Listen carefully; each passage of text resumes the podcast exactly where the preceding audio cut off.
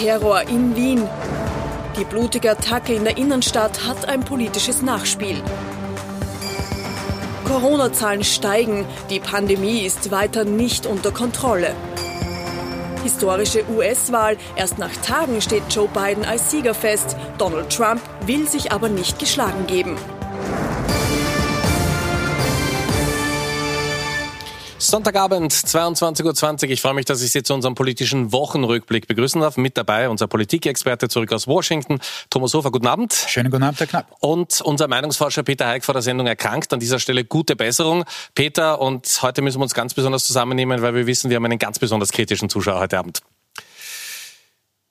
Wir lassen gemeinsam die Woche Revue passieren. Viele von Ihnen werden sagen, was war das für Woche? Bin ich froh, dass diese Woche endlich vorbei ist. Der islamistische Terror hat in dieser Woche auch Österreich, und zwar die Bundeshauptstadt Wien erreicht.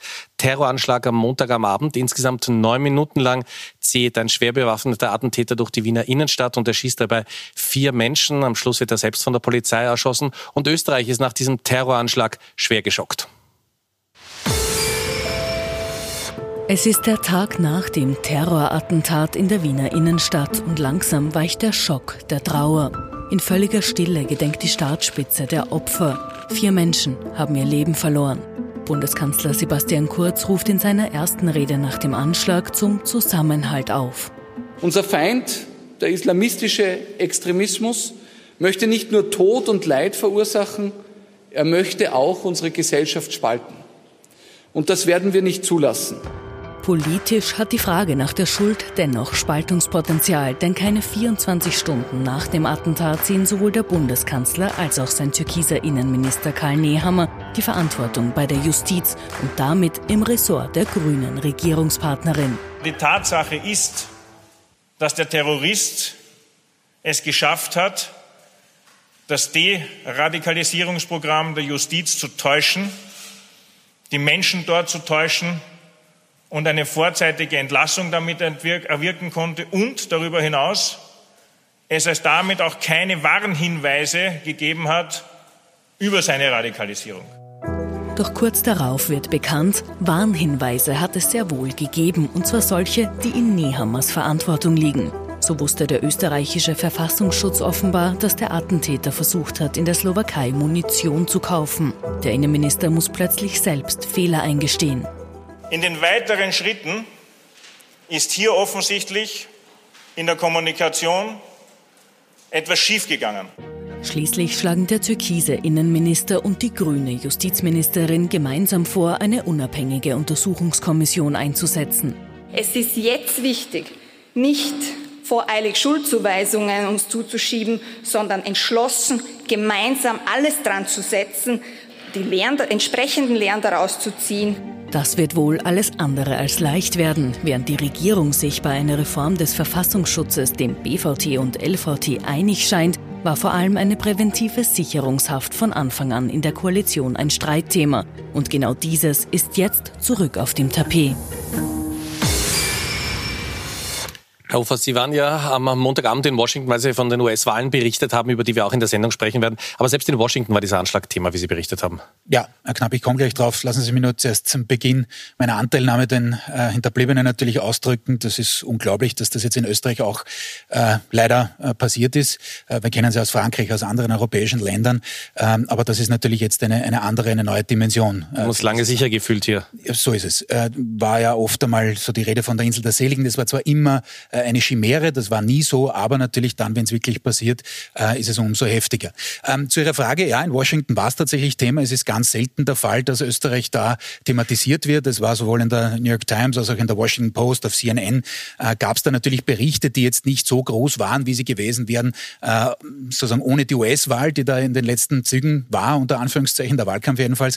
Äh, aber es war schon eine heftige Geschichte auch und das äh, hat schon dort auch Schlagzeilen gemacht. Wenn wir jetzt zur politischen Tangente kommen. Ähm, die ÖVP hat relativ schnell gesagt, okay, da gab es ein Problem im Justizressort. Alma Sadic hat mit unglaublicher Noblesse äh, drauf äh, verzichtet. Das ist selten in Tagen wie diesen, äh, da einen Punkt zu machen. Aber das wird schon schwierig in der Koalition und die ÖVP hat sich politisch gesehen doch ein klassisches Eigentor geschossen mit dieser schnellen Schuldzuweisung. Ja, zu dem Zeitpunkt wusste offensichtlich der Innenminister noch nichts über diese schweren Verfehlungen in seinem Einflussbereich.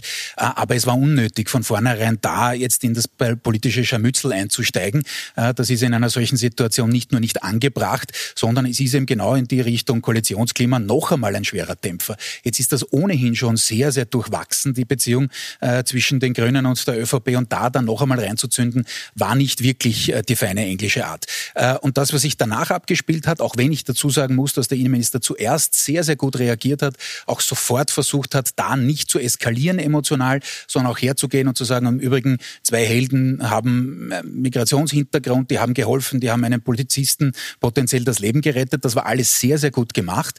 Aber was danach kam, wird uns noch beschäftigen über viele Wochen, möglicherweise Monate, nämlich wirklich diese schweren Verfehlungen im Einflussbereich des Innenministeriums. Das darf nicht sein und das ist schon ähm, eine Geschichte, die, die eben sehr, sehr heftig wird und für ihn natürlich auch noch potenziell brenzlig werden kann. Österreich trauert natürlich nach diesem Terroranschlag trotzdem. Am Donnerstag die Diskussionen und vor allem die Attacken der Opposition waren sehr, sehr heftig. Herr Bundeskanzler, Herr Innenminister, wann verstehen Sie, dass es eigentlich nie, aber gerade jetzt nicht um Abschieben von Verantwortung geht? Dass es gerade jetzt, in dieser schweren Zeit, nicht um gegenseitige Schuldzuweisungen innerhalb der Regierung geht.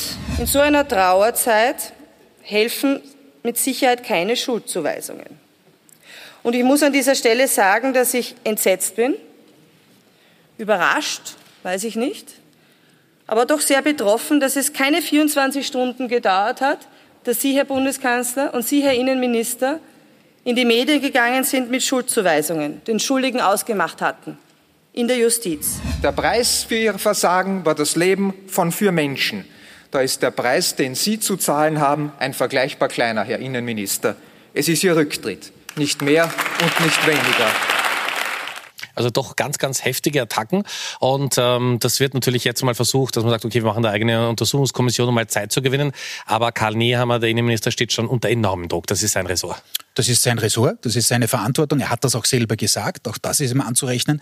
Aber es ist natürlich die Dimension, wenn diese Vorwürfe stimmen und sie scheinen zu stimmen, ähm, denn sie werden ja auch nicht bestritten aus äh, Sicht des Innenministeriums, äh, dass man da gewarnt wurde, ja, vielleicht sogar von mehreren Seiten, nicht reagiert hat, das intern nicht weitergegeben hat. Also das ist ein angesichts dieses, dieses Ausmaßes äh, dieses Terroranschlags natürlich ähm, etwas, was, was, was politisch nicht nur heikel ist, sondern das ist tatsächlich ähm, amtsgefährdend, sage ich einmal. Und äh, die Frage ist, wie geht er weiter damit um? Wie klar wird das aufgeklärt? Wie schnell liegt da wirklich die volle Informationskette unter Anführungszeichen am Tisch? Äh, aber es ist vollkommen klar, dass da dann nationale Schulterschluss, der Beitrag hat es gezeigt, ähm, natürlich ein Wunschdenken ist. Das äh, hat es nicht gespielt, war auch klar, auch auch bei Corona haben wir schon gesehen, dass da jetzt äh, von einer Art nationalen Einigkeit, was dieses äh, heftige Thema angeht, da keine Spur ist. Also für Karl Nehammer wird das eng, wird das sehr, sehr brenzlig werden, ähm, denn es ist, wie gesagt, jetzt nicht seine persönliche Verantwortung, aber natürlich eben seine Ressortverantwortung, was da passiert ist oder eben nicht passiert ist. Und es gibt eigentlich nur zwei Möglichkeiten. Entweder war das eine unfassbare Schlamperei, dass diese Informationen aus der Slowakei und sonst woher nicht weitergegeben Wobei wurden. Wobei man sagen muss, das ist schon immer wieder mal passiert bei, bei, bei Terroranschlägen, dass entscheidende Informationen ja, angekommen sind. Na gut, aber ja. das macht es nicht besser, nicht? Ich meine, ähm, dieser, dieser Mensch ist ja äh, observiert worden, der war ja im Gefängnis, ist frühzeitig entlassen worden. Kann man gern auch darüber reden. Da hat er schon auch recht, Herr Nehammer, äh, über, über den Vollzug in der Justiz, was man da ändern kann, gar keine Frage. Ähm, diese Reintegrationsmaßnahmen etc., das alles muss man diskutieren. Aber Faktum ist, dass aufgrund dieser, dieser Informationen, die man, die man hatte, aufgrund der Geschichte dieses Menschen, äh, es klar war, dass wir da es mit, mit äh, einem echten Gefährder zu tun haben. Und dass dann das nicht weitergegeben wird, also Entschuldigung, ähm, da kann man nicht einfach zur Tagesordnung übergehen. Ich bin ansonsten sehr, sehr zurückhaltend bei, bei Vorwürfen. Danach ist man immer gescheiter. Man sagt, na, hätte das passieren können, etc., etc., ist schon klar. Aber in dem Fall muss man sagen, äh, äh, wussten die Behörden sehr wohl, um wen es sich da handelt und umso schneller hätte man dann auf solche Informationen reagieren müssen. Okay, schauen wir, wie die ÖVP kommunikativ reagiert hat die Woche. Es gibt ein Foto, das Sie garantiert gesehen haben, und zwar, das ist die Ehrung. Die beiden Beamten haben die Lebensrettermedaille, so heißt das im Volksmund, bekommen. Das sind die beiden Beamten, die den Attentäter erschossen haben. Das sind wir Bundeskanzler Sebastian Kurz und Innenminister Karl Nehammer. Äh, die Botschaft hinter dem äh, Foto, ähm, ist das auch, äh, um Nehammer nochmal zu stärken? Ja, natürlich. Das ist ja auch klar. Es ist so, dass man einerseits natürlich die Sicherheitspositionierung der ÖVP noch einmal stärkt, klarerweise auch vermitteln will, wir haben das jetzt jetzt im Griff. Wir tun jetzt alles Mögliche, äh, um sowas in Zukunft zu verhindern. Das ist auch richtig vom Krisenmanagement her und ist auch unabhängig von dem zu sehen, was ich gerade vorhin gesagt habe.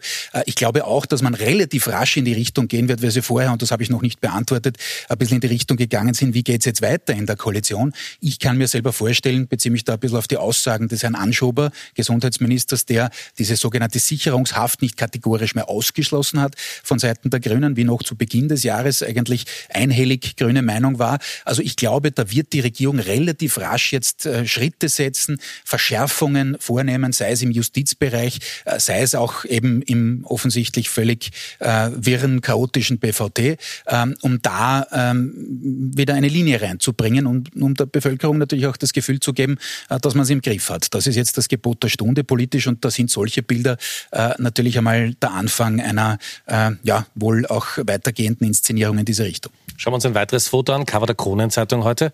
Krone Bund, da sehen Sie Bundeskanzler Sebastian Kurz, geeint in schwerer Zeit. Jetzt äh, muss man sagen, äh, ohne vorweg werten zu wollen, ein Bundeskanzler, der mit einer weltweiten Pandemie beschäftigt ist, dann auch noch der Terroranschlag in, in Wien. Also das ist schon ein unvorstellbares Programm. Ich weiß gar nicht, ob das das passende Wort ist. Aber Ihre Analyse nach dieser Woche wird sich kurz in dieser ganz, ganz schweren, heiklen Woche geschlagen?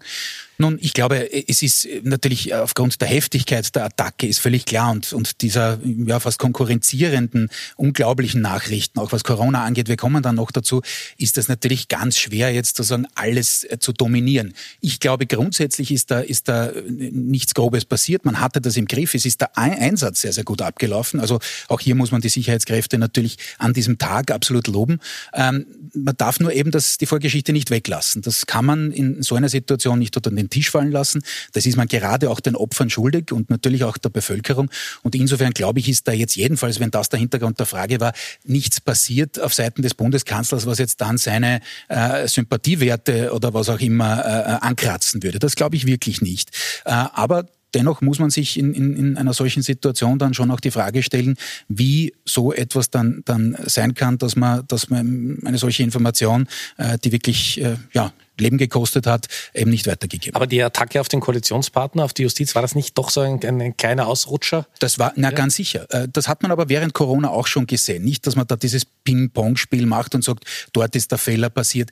Das ist schlechter Stil, das erleben wir nicht zum ersten Mal. Ich glaube nur nicht, dass das in der jetzigen Phase zu einer äh, echten Belastung für die Koalition wird. Natürlich sind auch hier ÖVP und Grüne an unterschiedlichen Enden des politischen Spektrums verortet. Die Grünen wollten eben eine solche Sicherungshaft nie. Äh, Gab es ja ganz zu Beginn der Koalition ohne einen Anlass, einen konkreten, schon heftige Auseinandersetzungen. Aber ich glaube, dass man die Koalitionsharmonie wahren will, dass man der Bevölkerung zeigen will, man verschärft da. Vielleicht nennt man es dann nicht Sicherungshaft, sondern irgendwie anders. Äh, aber ich glaube schon, dass man da jetzt gemeinsam versuchen wird, wieder eine Linie zu finden, zumal es eben so ist, dass am Tag nach diesen äh, Attacken auf das Justizministerium sofort eben äh, dieser Skandal im, im Einflussbereich des Innenministeriums aufgepoppt ist. Nach dem Terroranschlag dreitägige Staatsdauer und auch Bundespräsident Alexander von der Bellen hat sich zu Wort gemeldet. Wir werden uns von diesem Hass nicht anstecken lassen. Wir werden uns und unsere Werte schützen und verteidigen. Mit allem, was Wien ist, was Österreich ist, woran wir glauben, wofür wir stehen, sagen wir hier und heute, Hass kann niemals so stark sein wie unsere Gemeinschaft in Freiheit, in Demokratie, in Toleranz und in Liebe. Alexander van der Bellen, ja gestürzt, liegt momentan im AKH. Gute Besserung auch an dieser Stelle.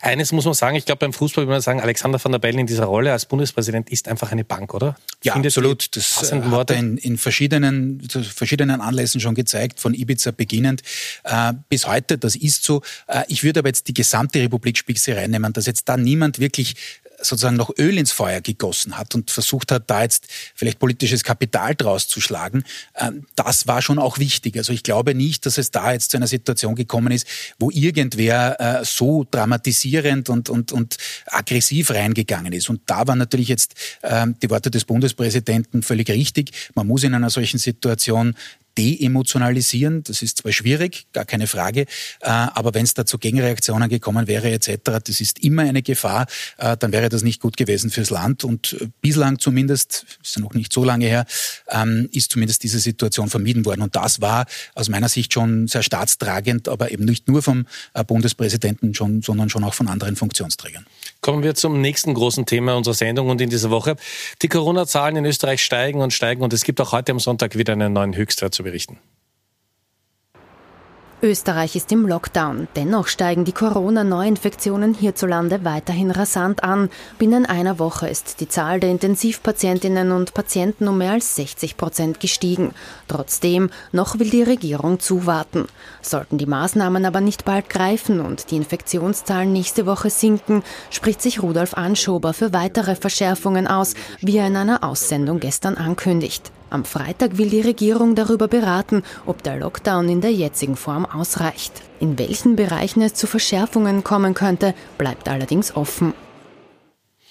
Krisenkommunikation auch beim Thema Corona gefragt mhm. und man hat das Gefühl, es ist der Regierung A entglitten, was vielleicht passieren kann, aber sie schafft es einfach nicht mehr, das einzufangen. Sie jappelt einfach den Zahlen hinterher und man hat das Gefühl, sie verwenden dieses Bild sehr oft. Äh, Kurz und Anschober sind Passagier in dieser Krise momentan. So ist es. Sie sind Passagier, zumindest bislang. Wir werden dann sehen, äh, kommende Woche wahrscheinlich, ob sich die Zahlen jetzt wirklich wieder nach unten bewegen. Äh, wir müssen es und dürfen es hoffen, klar, keine Frage. Äh, wenn Sie sich anschauen, wie das in Israel war, und Österreich ist ja dann nicht die einzige Nation, die da gerade gerade unter einer solchen heftigen zweiten Welle leidet. Äh, da war es dann so, dass es zuerst einmal nach dem Lockdown nämlich noch einmal ziemlich nach oben ging, weil das eben eine Zeitverzögerung beginnt, äh, bedeutet und dann äh, scharf abgefallen ist. Das kann man für Österreich hoffen.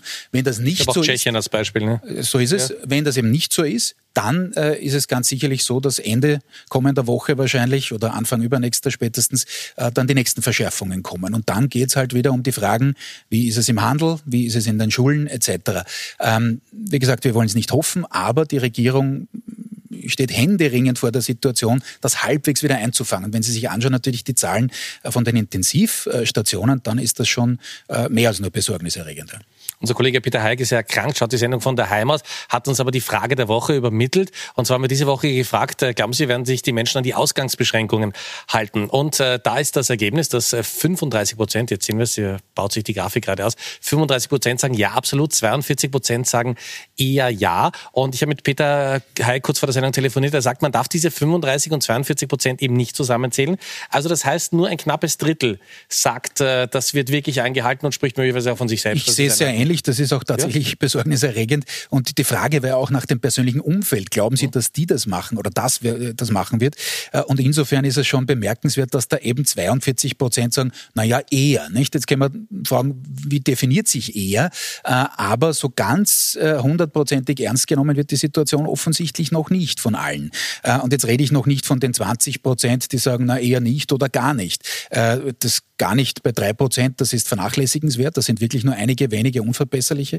Aber ansonsten ist sozusagen die, die Geschlossenheit und die Akzeptanz äh, natürlich nicht mehr so hoch, wie das während des ersten Lockdowns dann ab März war. Das muss man äh, jedenfalls angesichts dieser Umfragegeschichten auch dazu sagen. Ich glaube, andere Umfragen von Peter Heiger auch an diesem Wochenende, äh, wo noch immer ausgewiesen wird, eine ungefähr 55, 56 Prozent Mehrheit, äh, die zustimmen den Regierungsmaßnahmen. Aber äh, es ist eben Lichtjahre entfernt von den 70, 80 Prozent, wo wir noch im Frühjahr waren. Ganz kurze Abschlussfrage noch zum Thema Corona. Sie sind nicht nur Politikexperte, sondern auch Vater von schulpflichtigen Kindern.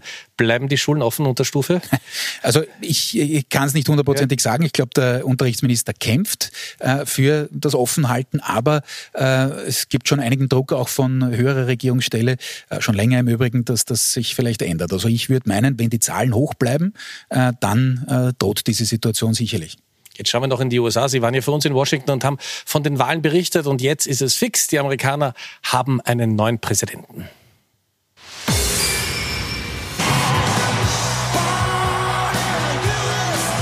Er ist der neue Präsident der USA, Joe Biden. Der demokratische Herausforderer hat den amtierenden Präsidenten Donald Trump geschlagen. Ich verspreche, ich werde ein Präsident sein, dessen Ziel es nicht ist, zu spalten, sondern zu einen, der nicht blaue oder rote Staaten sieht, sondern nur die Vereinigten Staaten.